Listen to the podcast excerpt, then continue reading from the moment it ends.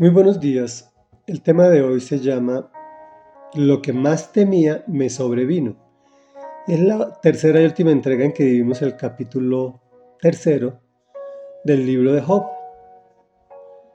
Dios tiene un muy buen concepto de él, pero permite que Satanás los zarandee en todas las áreas. Aún así, Job se mantiene firme Hoy terminamos la lectura del primer discurso de Job donde maldice el día en que nació. Y dice así, ¿por qué permite Dios que los sufridos vean la luz? ¿Por qué se les da vida a los amargados? Anhelan estos una muerte que no llega, aunque la buscan más que a tesoro escondido se llenaría de gran regocijo, se alegrarían si llegaran al sepulcro. ¿Por qué arrincona Dios al hombre que desconoce su destino? Antes que el pan, me llegan los suspiros, mis gemidos se derraman como el agua. Lo que más temía me sobrevino, lo que más me asustaba me sucedió.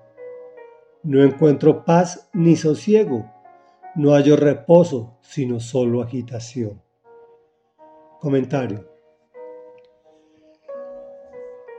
El nombre de esta lectura se lo peleó con anhelan una muerte que no llega.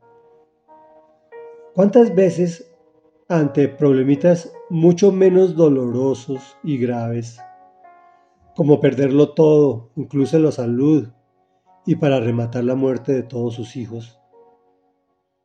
Nosotros mismos nos hemos sentido con ganas de abandonarlo todo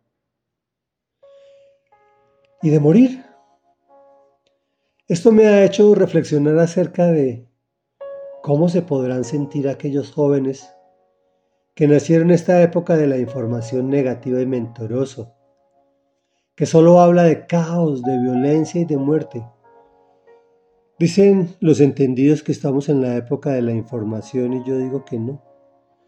Que estamos es en la época de la desinformación, donde lo que polula por las redes son las personas sin conocimiento diciendo tonterías, pero que mueven multitudes.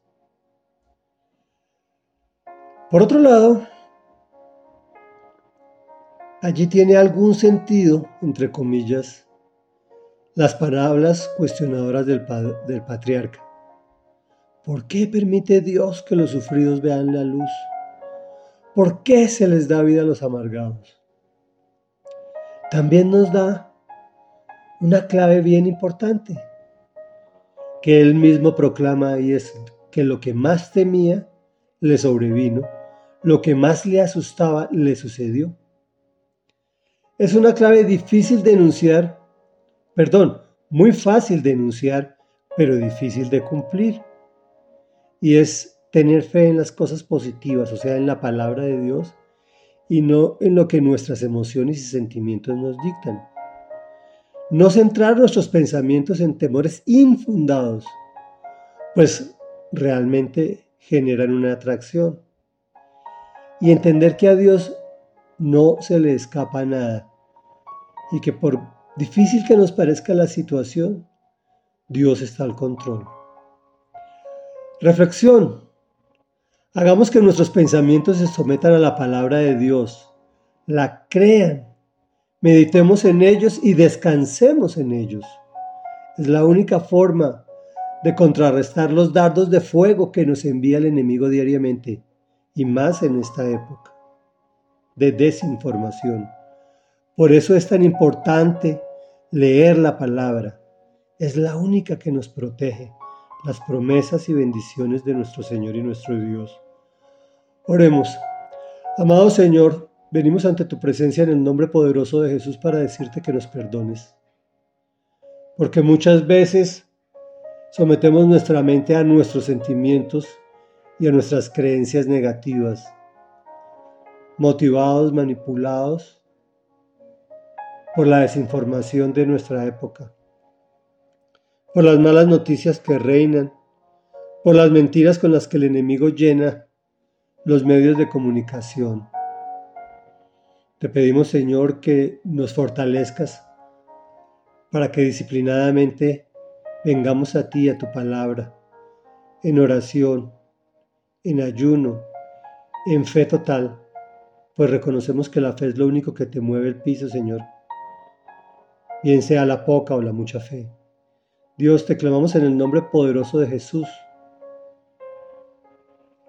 que no nos permitas anhelar una muerte que no llega, sino por el contrario, vivamos agradecidos del grato don de la vida que tú nos has regalado, desde mucho tiempo antes de que estuviésemos en el vientre de nuestras madres, cuando tú nos viste con amor y nos regalaste la vida. Y es en el nombre de quien nos entregó una vida eterna por quien hemos orado. En el maravilloso nombre de Jesús de Nazaret. Amén y amén.